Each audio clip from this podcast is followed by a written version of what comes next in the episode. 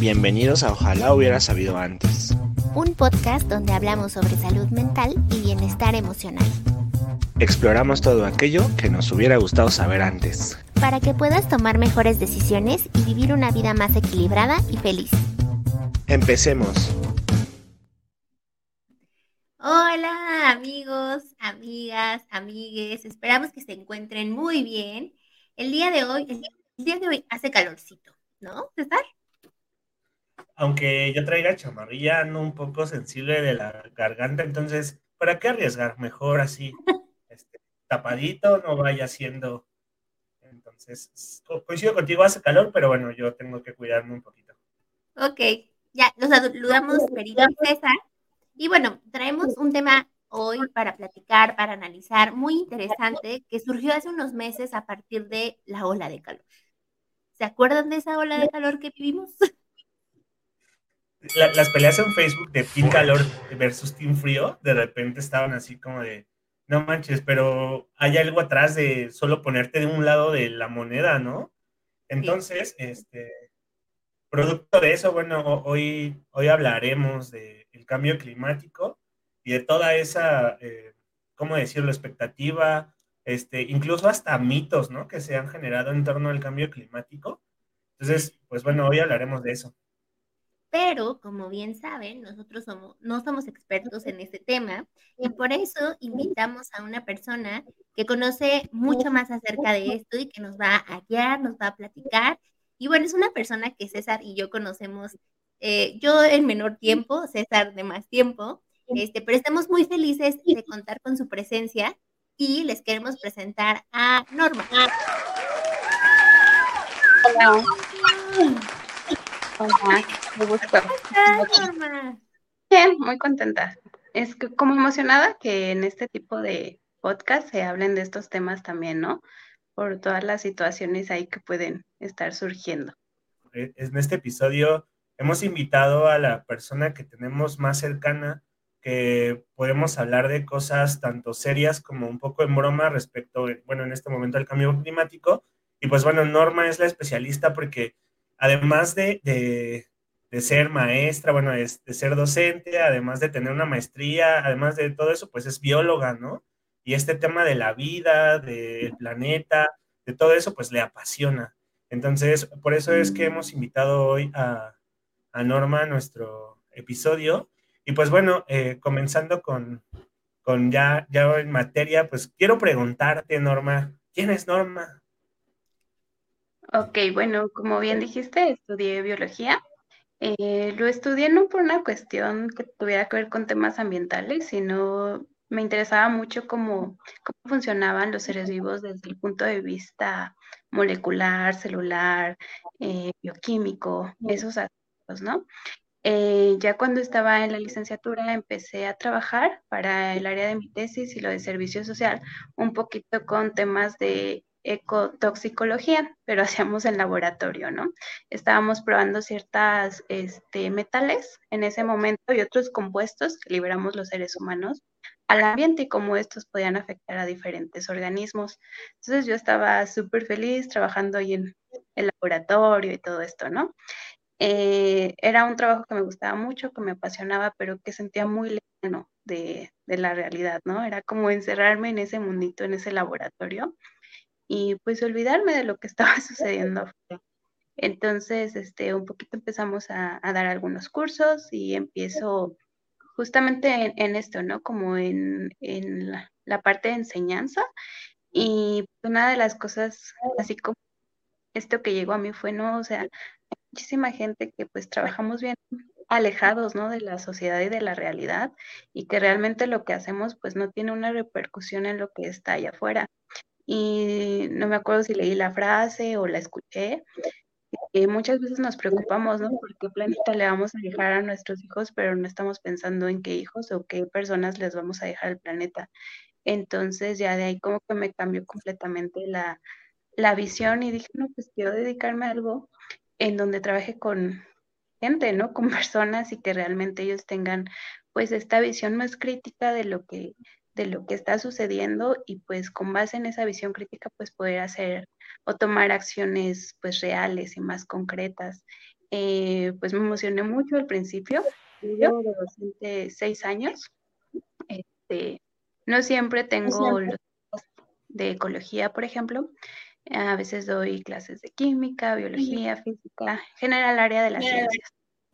Entonces, cuando trabajo con el área de ecología, pues estos años han sido como bien diferentes, porque hay un año que pienso una cosa, otro año que ya me cambió la visión, otro que ya tengo alumnos diferentes, y entonces eso que yo quería enseñar, pues me han surgido más bien más dudas a mí, ¿no? Entonces sí, ahorita que me tenemos muchas dudas, pues yo creo que yo tengo más. Entonces ese sentido de decir como, no sé, el experto en cierta área, pues sí como que digo, no, no sé qué tan experta soy, porque pues entre más investigas, lees, pues más dudas te quedan y te puedes estar cambiando la visión constantemente y, y también el tener este pensamiento como crítico, pues hace que nada me estés criticando y no hagas nada, ¿no? Entonces también está ahí como que difícil en ese sentido. Y bueno, ya, esa soy yo en ese aspecto. Ok.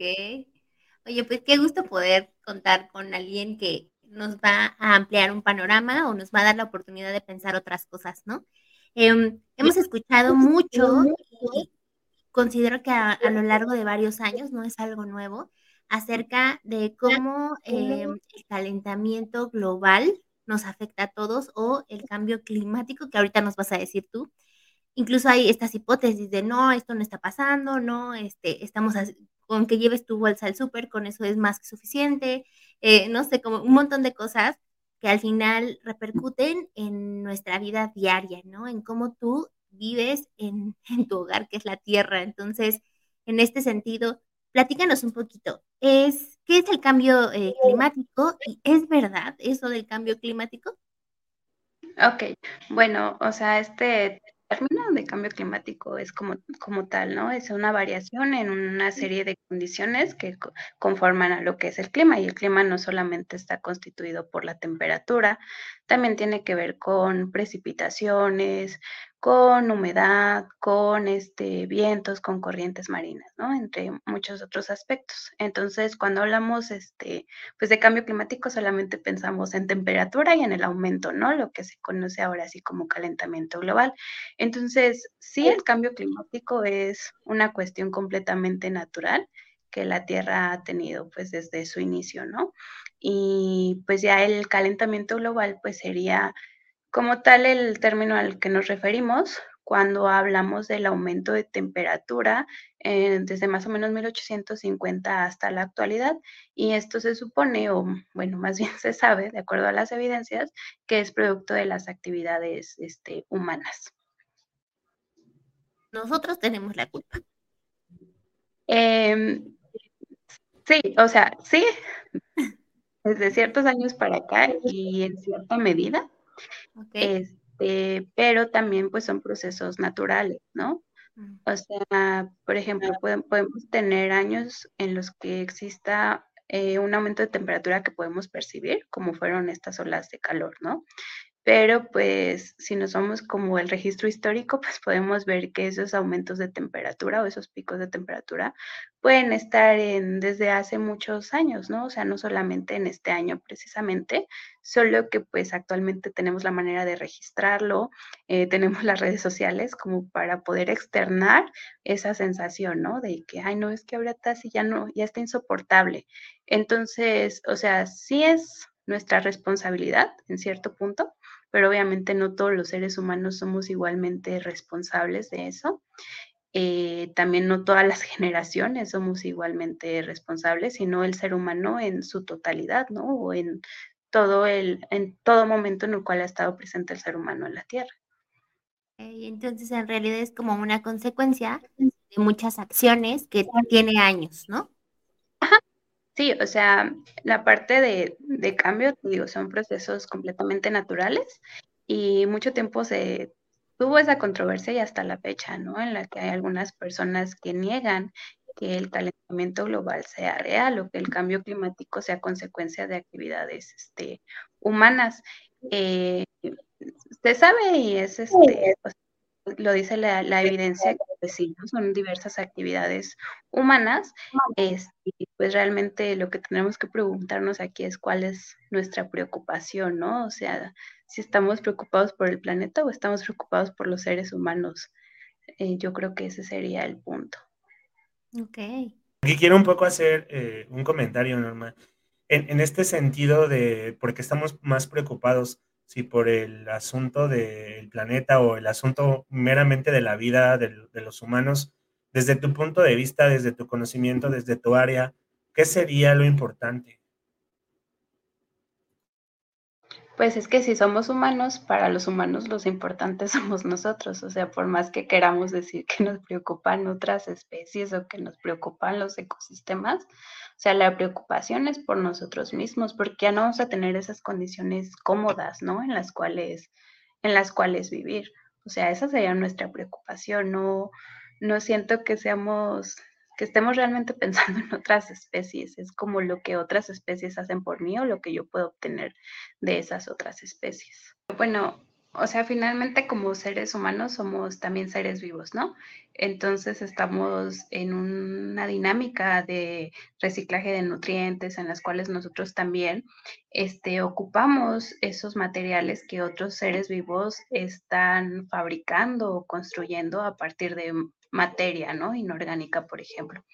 Nosotros, en algún sentido, pues con el solo hecho de existir, por ejemplo, producimos dióxido de carbono por medio de la respiración, pero ese dióxido de carbono le sirve a otras especies, ¿no? Y esas especies como forma de desecho liberan oxígeno y ese oxígeno para nosotros es importante. Entonces, eh, obviamente, cuando hablamos del ser humano, también hablamos de un ser vivo que es una entidad biológica, es una entidad química y es una entidad física, que es parte de todos los componentes materiales de, nuestro planeta, ¿no? Entonces, eh, sí, nuestra preocupación es nosotros como seres humanos, pero al ser seres humanos también nos tenemos que reconocer como esos entes químicos y físicos, ¿no? Que estamos en esa dinámica de reciclaje de materiales. Entonces, obviamente si no nos entendemos como lo que somos, pues no podemos hacer ese cuidado de nosotros mismos, ¿no? Como especie o como humanidad. Y cuando hablas de esto, Norma, a mí me haces pensar que nosotros habitamos este planeta, ¿no? Entonces, si solamente nos volcamos en lo que nos, nuestras funciones, pues entonces va a ser bien fácil, ¿no? Decir, vamos a preocuparnos por todos los seres humanos que vienen pero ¿en dónde van a estar esas personas? ¿no? Y es precisamente entender un poco que los procesos de la tierra, la medicina tradicional china habla de esto, ¿no? Que muchos de los procesos que se viven en la tierra también se viven en el cuerpo, ¿no? Y entonces es una cuestión de propiciar la vida, ¿no? De siempre propiciar la vida. Entonces, eso está bien interesante porque nos quita un poco como de ese pedestal, ¿no? Como de ese pedestal de podemos eh, talar todo ese bosque para producciones que tal vez pues, son funcionales o para caprichos o para satisfacer deseos, pero al final del día es un poco el lugar en donde estamos, el lugar en donde habitamos. Entonces, sí, sí hace un poco de sentido en este sentido, eh, sí hace un poco de sentido esto que dices, perdóname, eh, precisamente porque al final del día estas funciones que nosotros tenemos en nuestro cuerpo, pues también se viven en el planeta, ¿no? Y, y estamos eh, un poco en este sentido, pues conectados, ¿no? Al final del día es el espacio que habitamos. Sí, claro, o sea, lo que nos hace diferente a otras especies es justamente que somos conscientes de nuestra existencia, ¿no? Y hace rato mencionaba este César, esta parte de, pues eso nos permite destruir y devastar. Es que el punto, yo creo que no pensamos en que estamos destruyendo, devastando, estamos pensando en que estamos usando y transformando lo que está ahí. Entonces, este concepto de destrucción, eh, yo creo que pocas personas lo, tienen realmente consciente porque al decir construyo, mientras construyo puedo destruir otra cosa, ¿no? Entonces, creo que esa es la parte, porque si nos preguntaran a cada uno de nosotros, ay, tú quisieras destruir tal ecosistema, pues te van a decir, ay, no, yo quiero que esté ahí, pero eso lo decimos, pero pues nuestras acciones eh, pues no, o sea, no lo refleja, ¿no? Porque estamos consumiendo o forzando esas situaciones de forma indirecta. Ajá, entonces, como esta parte sí de destrucción, yo creo que como tal consciente no está. Y hace ratito también mencionabas, Esperanza, que eh, hacemos como ciertas medidas, ¿no? Y sentimos que con eso ya, ya es suficiente. Entonces, muchas veces esas medidas son contraproducentes, ¿no? Entonces era esta parte que te decía, o sea, nos, nos, empiezan a vender los medios como ciertas situaciones, ¿no? Si ya haces esto, ya eres un buen ciudadano y estás cuidando. Y pues para querer ser buen ciudadano vamos a hacer esas cosas. Y pues realmente no dejamos de hacer otras que no tenemos como la conciencia todavía de qué tanto pueden estar afectando. Y quizá no porque no nos queramos informar, es que quizá estamos en construcción de ese conocimiento todavía. Entonces, creo que una de las cosas preocupantes que tenemos en la actualidad es que tenemos que empezar a tomar acción eh, con bases científicas, pero mientras estamos construyendo ese conocimiento científico y eso lo hace bien complicado, ¿no? O sea, el que no esté antes el conocimiento para que nosotros podamos tomar esas decisiones. Sí, totalmente. Ahora, en este sentido, Norma, ¿qué ocasiona em, el calentamiento global o este cambio climático? Que un poco tenemos como esta información de los medios, que cada vez se va modificando más lo que conocemos, ¿no? Las estaciones, la temperatura, eh, incluso los ciclos de algunas especies que comparten el planeta, ¿no?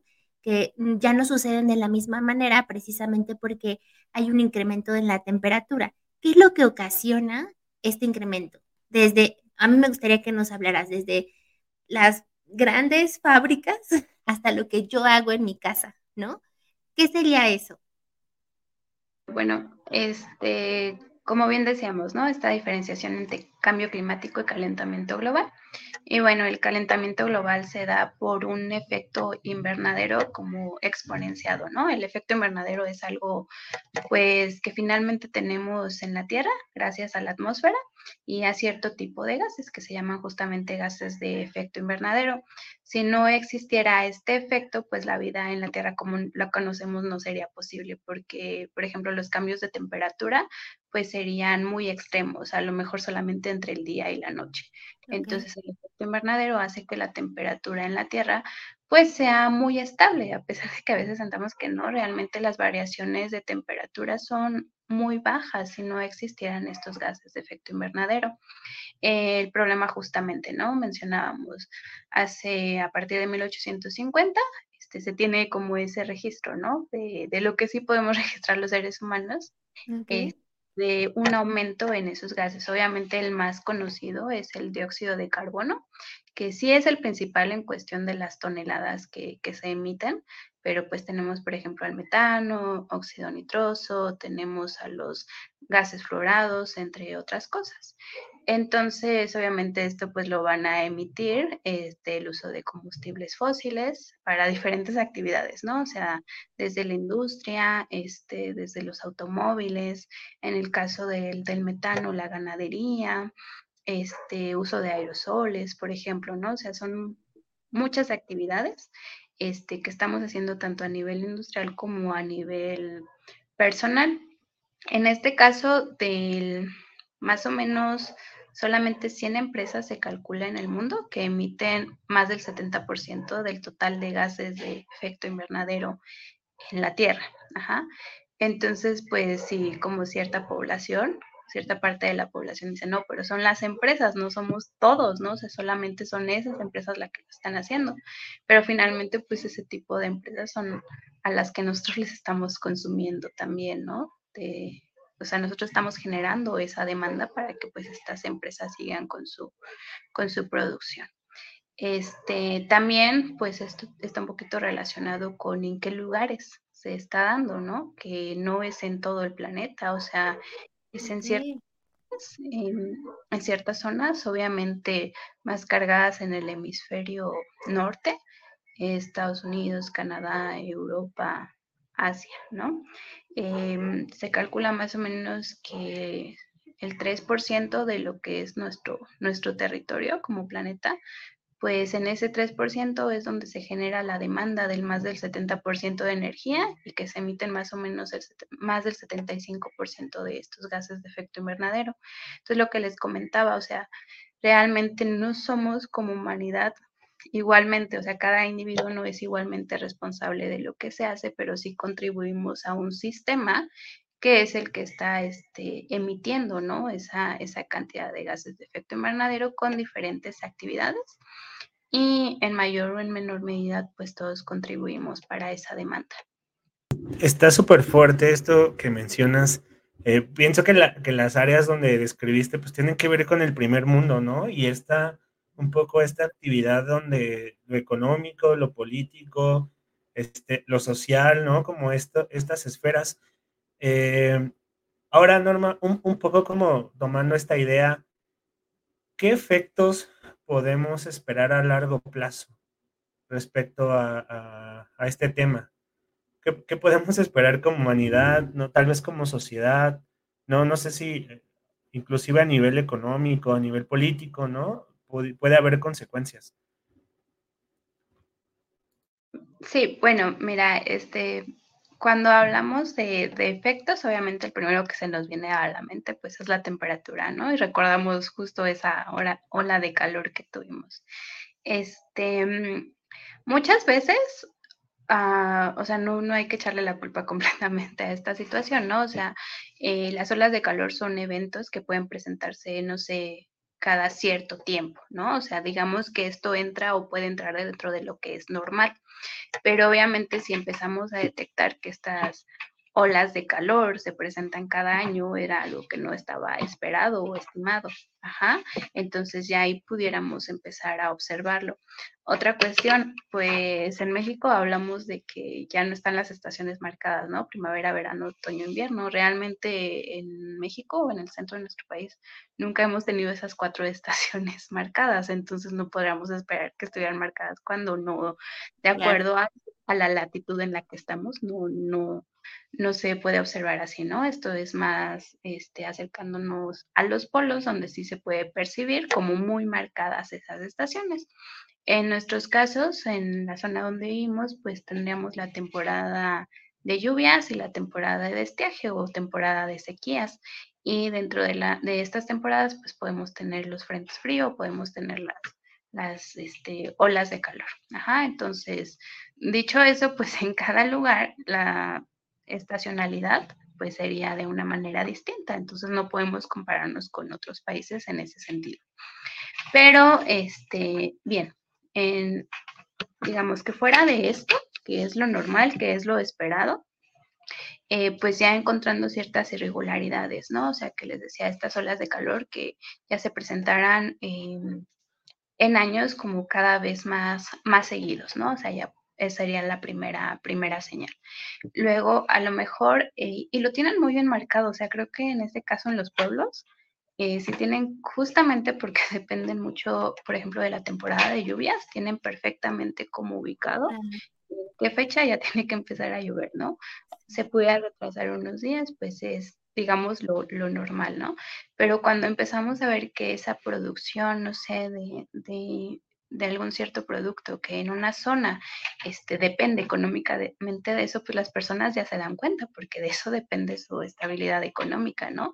Si se retrasó, no sé, la temporada de lluvias tres, cuatro semanas, ya eso va a impactar directamente. Si esto sucede cada vez más seguido, pues ya podríamos estar viendo estos efectos. Entonces, de ahí pues ser un impacto directo en la economía de estas personas que podríamos pensar, no, pues es en los pueblos, es en los lugares que se dedican eso. ¿Cómo nos afecta a nosotros? Pues en el aumento, no sé, del precio de, los, de esos productos, ¿no? Entonces pudiera ser la primer señal.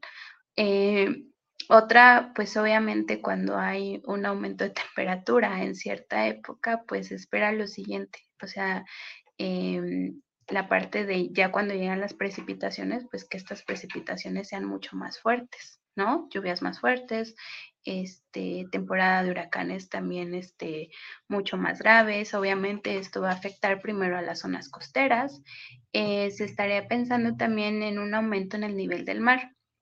Eh, y este aumento pues tendría que ver eh, con el derretimiento de los glaciares, pero de los glaciares que se encuentran como directamente sobre el océano, no que están sobre, sobre una parte sobre la, sobre, sí, como esta placa continental, ¿no? O sea, sino que están sobre los glaciares, ¿vale? Entonces, no, perdón, al revés. Los que se encontrarían sobre la, el continente, no los que se encuentran sobre el océano directamente, porque estos al derretirse no estarían aumentando su nivel porque el hielo es menos denso que el agua.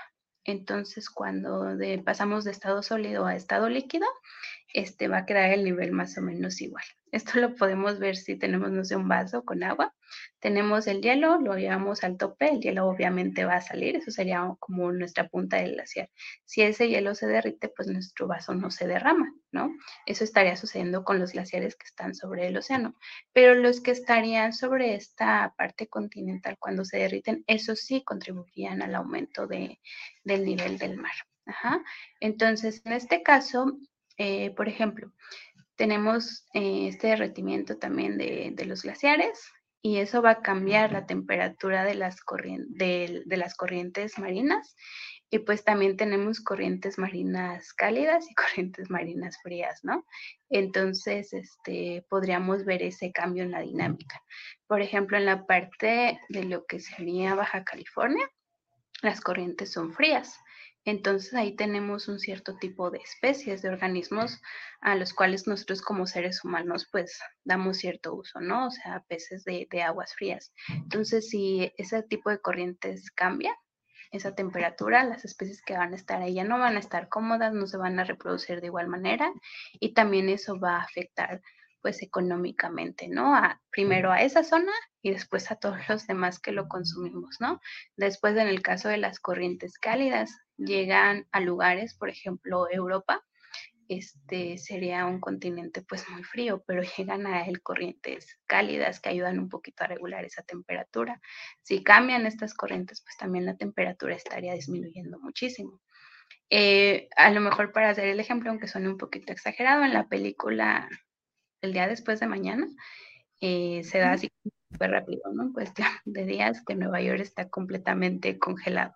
Entonces decían, a ver, ¿cómo se congela si es eh, calentamiento global, no? O sea, justo pasaría eso, serían como eh, cambios bruscos que pueden aumentar mucho la temperatura o disminuirla mucho en espacios muy reducidos de tiempo o en lugares donde antes no sucedía.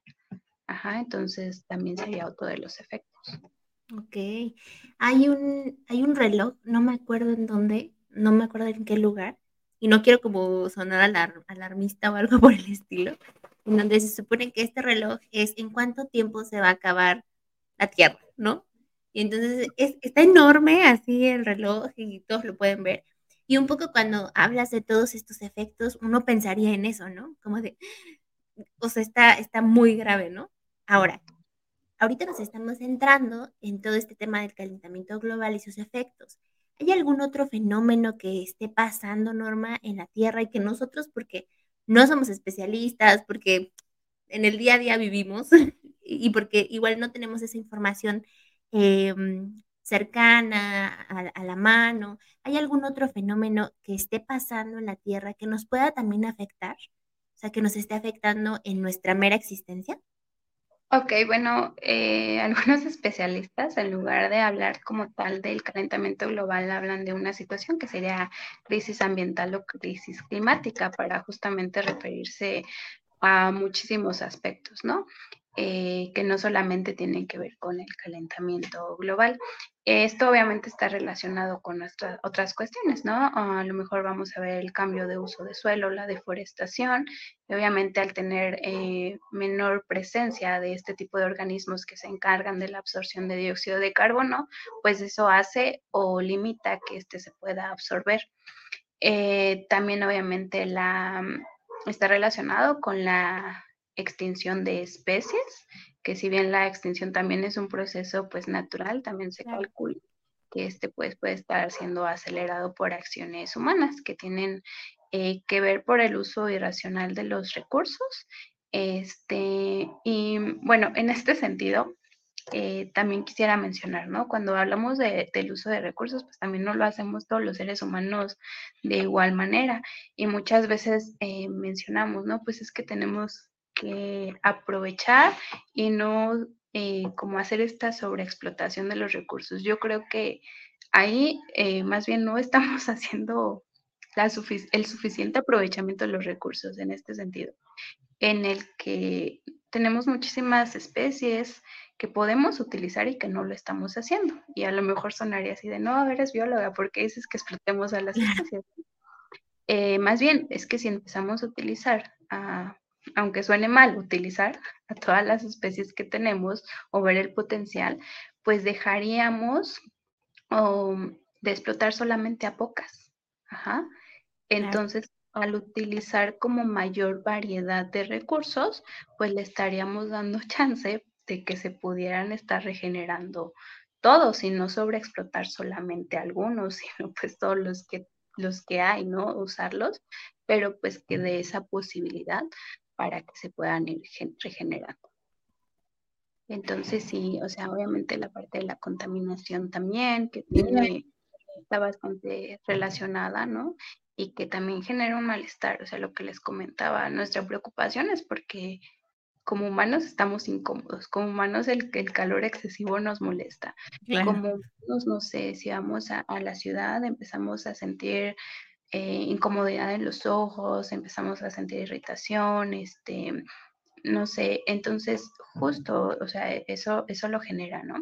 El que antes, hace algunos años, era imposible o les parecería absurdo a nuestros papás o a nuestros abuelos comprar botellas de agua, es algo que nosotros pues ahora tenemos como esa necesidad, ¿no? Porque pues, ya no la podemos tomar directamente de la llave o de algún río como antes se hacía. Entonces, obviamente, pues todo eso sería absurdo para otras personas, para otras generaciones, lo que les comentaba, y nosotros lo estamos normalizando, ¿no? Entonces, seguramente en algunas décadas cosas que para nosotras son absurdas en este momento, para las siguientes generaciones pues será algo completamente normal, ¿no? Como para nosotros es el, el comprar o pagar por agua para poder tomar. Lo que dices está así, yo, yo estoy pensando en, en, mil cosas, ¿no? Eh, hay un par de documentales en Netflix sobre, uno sobre la pesca, ¿no? Que, que Spiracity se llama, algo así. Y otro sobre, eh, sobre las vaquitas, ¿no? Y todo este, la producción de metano que, sus, este, que producen, ¿no? Em, no sé, Norma, bajo todo esto que estás hablando, eh, ¿qué podemos hacer para contrarrestar este fenómeno? Es decir, mis pajillas de aguacate, eh, sí son una, una medida adecuada, ¿no? pasar del coche a la moto pasar de la moto a la bicicleta es una medida, ¿no? Estas políticas que tú decías, ¿cómo? O ser vegetariano, ¿no? Exacto, ¿no? E, estas políticas que tú decías respecto de, que no contaminamos igual o que no producimos eh, gases de efecto invernadero de la misma magnitud, eh, ¿funciona? Es decir, si es si podemos hacer algo o no podemos. Por favor, este, pues esa es como el dilema, ¿no? Porque realmente si hacemos las cosas, pues esos efectos no los veríamos ahorita. O sea, por ejemplo, el dióxido de carbono eh, puede mantenerse en la atmósfera entre 50 y 200 años, ¿no? Entonces, quizá el porcentaje de dióxido de carbono que tenemos en la atmósfera no lo estamos produciendo en este momento, o sea, se produjo hace hace 150 años, ¿no? Entonces, a lo mejor si disminuimos en cuestión de ese gas nuestra producción, no vamos a poder notar los efectos. Entonces, lo que les mencionaba un poquito, es estamos actuando a ciegas, aunque tenemos que actuar y para eso pues se hacen pues estas estimaciones científicas, ¿no? Que obviamente pues tratamos o, los científicos tratan de ser como muy duros en ese aspecto, ¿no? Modifico tal variable, ¿cómo voy a obtener la solución? Y quizá es lo que nosotros estamos esperando, ¿no? Si dejo de consumir tal producto, en dos años pues yo ya voy a estar bien cómodo, ya no voy a sentir estos cambios de temperatura bruscos, pero no va a ser así, definitivamente no, no va a pasar de esa forma. O sea, sí, obviamente con el conocimiento que tenemos de, ok, ¿Qué actividad libera este gas? ¿No? Este gas es gas de efecto invernadero, sino qué tanto potencial tiene. Eh, se puede comparar con el dióxido de carbono o es mayor, ¿no? Por ejemplo, en el caso del metano, pues su efecto por tonelada es muchísimo mayor al del dióxido de carbono. Sabemos qué actividad humana lo produce, pues sí, la ganadería, ¿no? Como bien lo mencionaste. Entonces, ok, ya estableciendo esa relación, pues podemos empezar a hacer acciones que justamente se pretenda que pues en algunos años este puede empezar a, tomar como, como relevancia. En este momento no, no tal cual, ¿no? Podemos ah, tomar acciones para cambiar nuestro ambiente a nivel local, sí. Ajá. Por ejemplo, el sembrar árboles funciona, pero sí tenemos que tener muchísimo cuidado, ¿no? Con, no sé, conocer exactamente qué especies de, dependen o están en cada lugar, porque si nada más nos ponemos a sembrar por sembrar y en cualquier época del año, imagínense, hay he visto que hacen campañas de reforestación en épocas de sequía y entonces están utilizando el agua para poder hacer crecer a esos organismos cuando pues este, no estamos como dejando que surja, ¿no? O que más bien se dé como este ciclo natural de, del agua. Ajá. Este, o estamos como haciendo otras acciones eh, por a lo mejor la, desesperación o por querer pertenecer o decir, ay, estoy apoyando, yo estoy ayudando, y realmente estamos afectando, afectando más, ¿no? A lo mejor el plantar eh, justamente árboles que, que, no son nativos de la zona, pues nos puede afectar a todos los que sí lo son y pues ahí tener ahí una complicación mayor. Eh, Creo que en este sentido de, qué hacer, sí tenemos lo que les mencionaba, pensar un poquito en, qué estamos consumiendo y desde dónde lo estamos consumiendo, ¿no? Desde dónde lo estamos trayendo. Eh, muchas personas mencionan que el ser vegetariano o ser vegano, pues es la mejor solución, pero tenemos aquí también que cuestionarnos un poquito hasta nuestro clasismo, ¿no? O sea, porque pues no todas las cosas están accesibles, ¿no? Para todos, o sea, hay, tipos de dietas que son sumamente costosas, que no son accesibles y, entonces ya incluso también cosas que tienen que ver con usos y costumbres, ¿no? Eh, por ejemplo, en el caso de la, de la ganadería, hay lugares en nuestro país, por ejemplo, el norte, que su suelo es sumamente adecuado para esa actividad. Entonces, si el suelo es adecuado, pues yo no le veo mayor problema que la realicen, ¿no? Y que aprovechen lo que está en esa zona. Y entonces las carnes asadas en el norte son pues algo súper común, ¿no? Y, característico, claro. Característico, ajá, y que pues no podríamos estar diciendo, ay, no, pues la culpa de todo lo tienen los de Monterrey por hacer sus carnes asadas, ¿no? Y, y al carbón y cosas así. Eh, también, obviamente, la pesca, pues puede tener buenas y malas prácticas, ¿no? O sea, puede ser una pesca sustentable y puede también no serlo. Entonces, a nosotros decir, no, pues yo consumo pescado, no consumo este, carne de res, pero no sabemos justamente esa procedencia. Claro. Eh, sabemos también que para producir ciertos productos, eh, como la soya o como otros, pues lo que hacen es como tener grandes ecosistemas para hacer monocultivos, ¿no? De, esos productos. Entonces también ahí estaríamos generando este cambio de uso, uso de suelo. ¿Qué sería pues lo recomendable? Ah, en, en, este momento en el que yo lo veo así, ¿no? Porque quizás si me preguntan después, pues ya voy a decir como una situación diferente. Creo que el local, recuperar un poquito pues esa información, no sé, ancestral de, de los pueblos, ¿no? De qué plantas se dan aquí de forma natural, eh, conocerlas más, hacer este pues estudio, ¿no? De qué otras cosas se pueden obtener, a lo mejor no solamente es para, para alimentos, sino también tienen otras funciones. Este, si en este lugar se da es porque tiene las condiciones y no nos va a costar más trabajo para que se pueda producir, se va a producir solito y entonces pues hacer ese uso de los recursos que ahí tenemos, ¿no?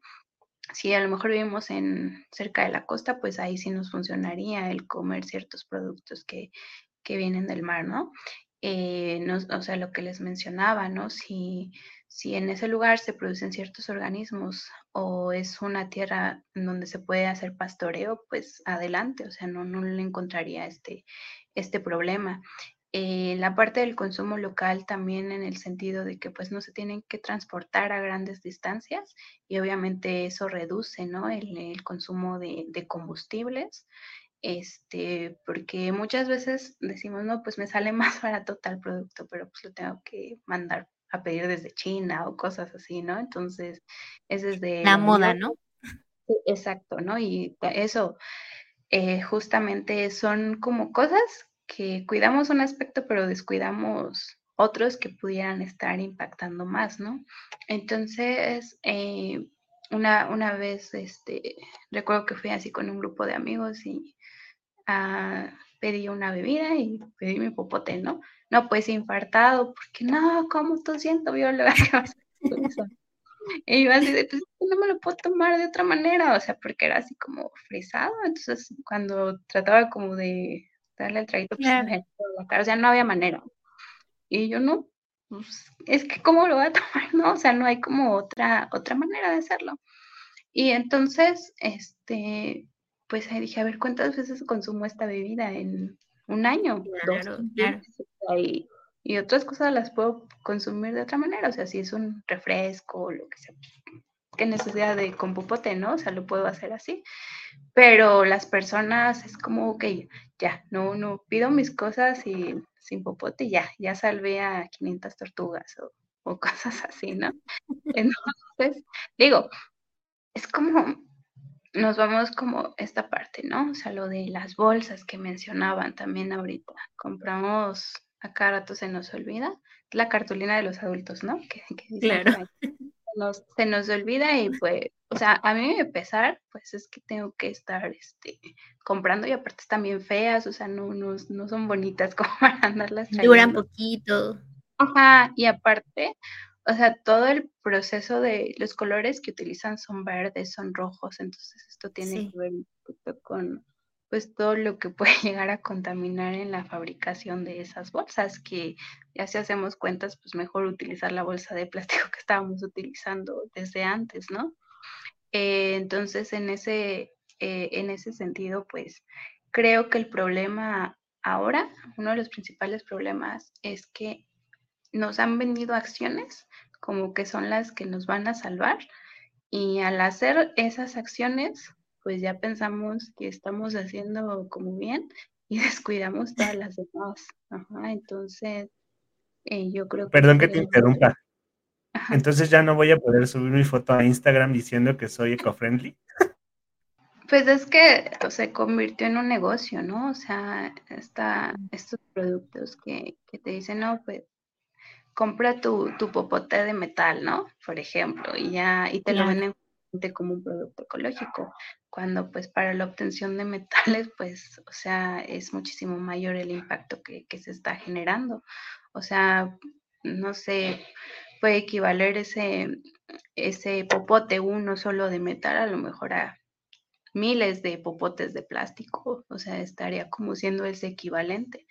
Entonces, lo, lo que les mencionaba, ¿no? O sea, el pensar realmente qué, qué uso le estamos dando. Eh, no sé, desde las botellas que te están vendiendo, ¿no? Y que te dicen, ahora compra este producto porque se va a degradar. Pues realmente todos los materiales son degradables, o sea, el problema es que pues algunos tardan más y otros tardan menos en poder degradarse. Y lo que les mencionaba, esta preocupación, ¿no? O sea, así como humanos vemos un tipo de, de desecho. Decimos, no, esto ya no se está contaminando, ya lo vi mucho tiempo ahí. entonces, este, pues realmente, o sea, les digo, todo se va a degradar, pero como nuestro tiempo de vida como menos es muy pequeño, nuestras escalas se ajustan al tiempo de vida de los seres humanos, entonces le damos nombre a las cosas, decimos, si es biodegradable, todo se va a degradar en algún momento, a lo mejor tarda más o tarda menos, ¿no? Eh, sí creo que tiene mucho que ver con la parte del consumismo, pero creo que esta moda de vendernos productos ecológicos, pues es consumista también, o sea, eh, te venden muchísimas cosas y te dicen, no, pues ya con esto la hiciste. Y justo esta, no sé, bueno, ustedes a mí me lo explicarán más, esta necesidad del ser humano de pertenecer, unirse a alguna lucha, alguna causa y, y creerse los, los salvadores, ¿no? Entonces creo que va más por ahí mucho de esa, de esa parte, que, que no les estoy diciendo así como de no haga nada, ¿no? Pero el, si tenemos algo en casa, así sea de plástico, pues mejor hay que usarlo, ¿no? Mientras tenga uso, mientras se pueda usar Y si no lo usamos, pues no hay que hacer esto que nos venden como, ay, hay que reciclarlo y hay que hacer otra cosa más fea y más inútil, pero hay que reciclar.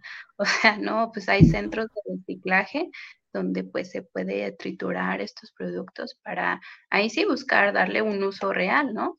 Un uso que pues realmente, Claro. pues sí queremos este, pagar por, por él, ¿no? Me imaginé las mini- miles de manualidades feas que hemos hecho y que han hecho con estas cosas como con el afán de reciclar, que terminas comprando algo para pegar, para que no se vea tan feo. Entonces sí, me hiciste recordar eso. Wow, que un montón de cosas, ¿no? O sea, son un montón de cosas que igual em, nosotros damos por sentado que haciendo estas acciones, porque incluso así se nos vende, vamos a hacer esta, vamos a poner nuestro granito de arena, ¿no?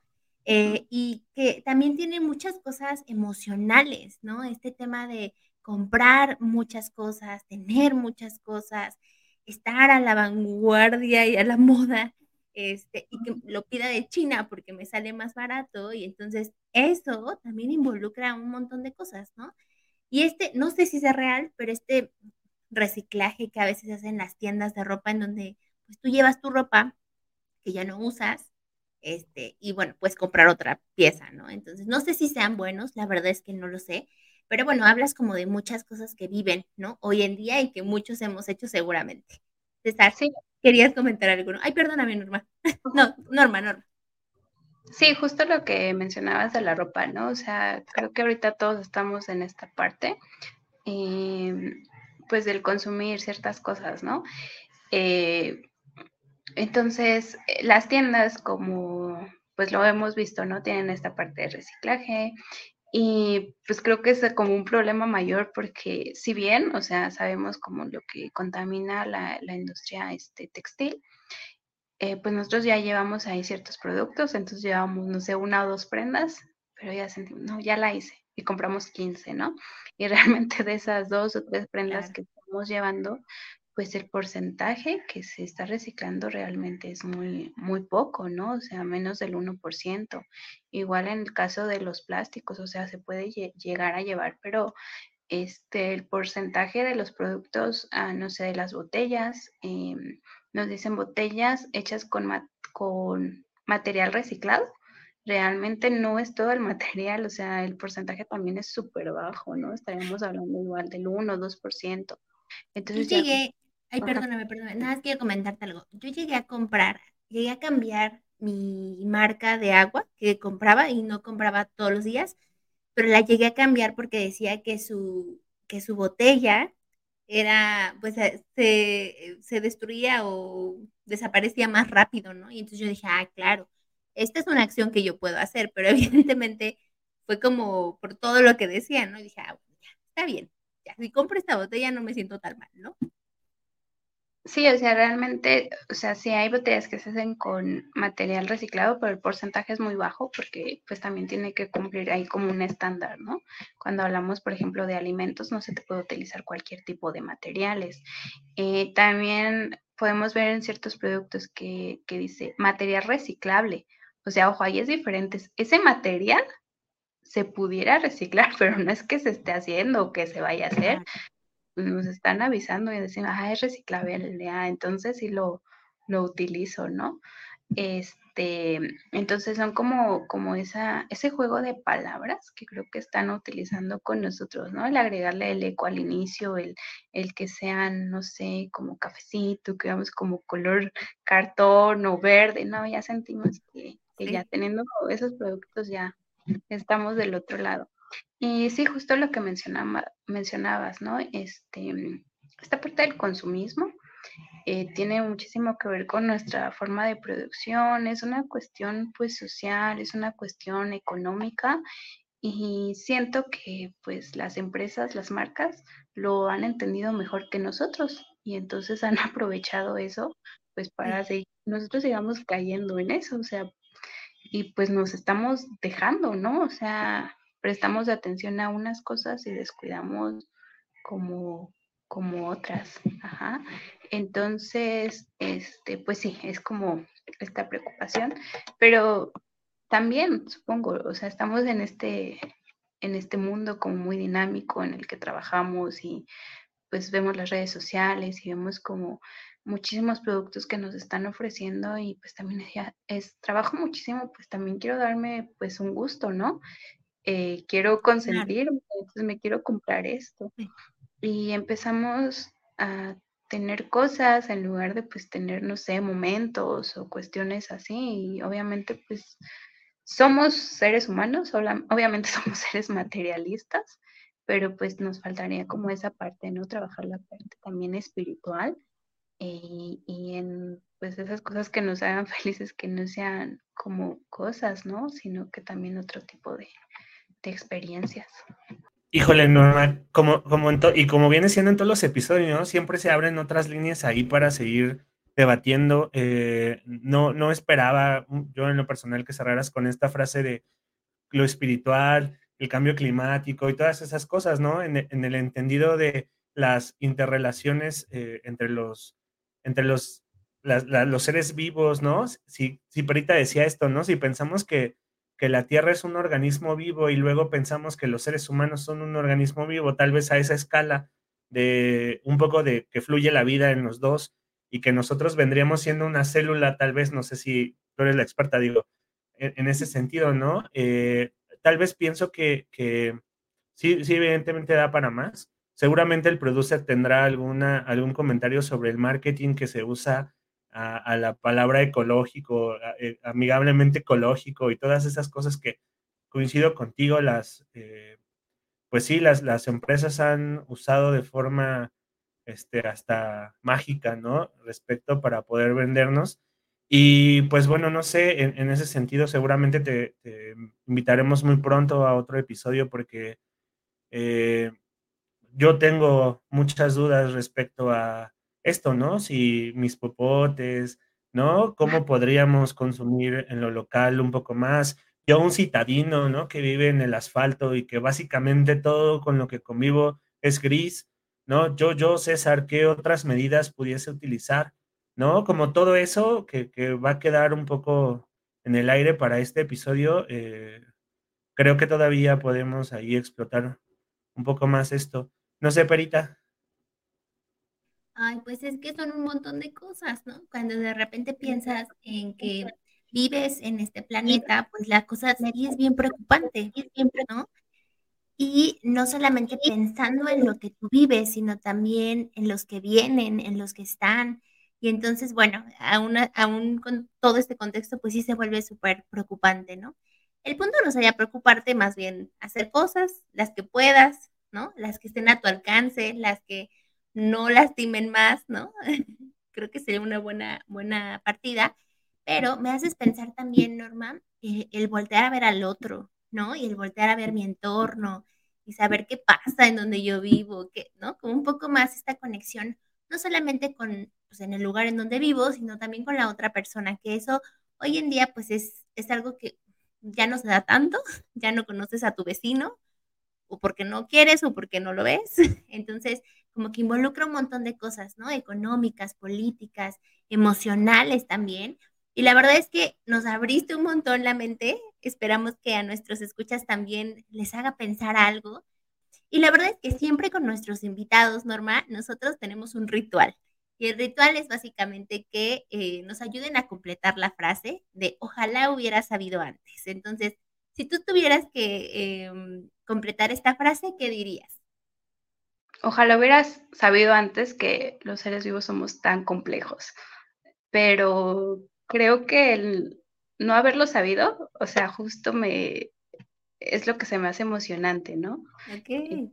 Y, seres vivos y sistemas biológicos, ¿no? Cierto, mencionaba César que la Tierra funcionaría como un ser vivo, yo creo más bien como sistemas, era lo que les, les mencionaba ahí. Y pues más bien no, no sé si ojalá lo hubiera sabido antes, pero creo que tengo esa necesidad de seguir aprendiendo, ¿no? Y sé que se van a generar muchas más, más dudas y eso es bueno, es parte de la naturaleza humana. Así es. Pues muchas, muchas gracias, Norma, por haber estado con nosotros, por haber compartido todo lo que sabes.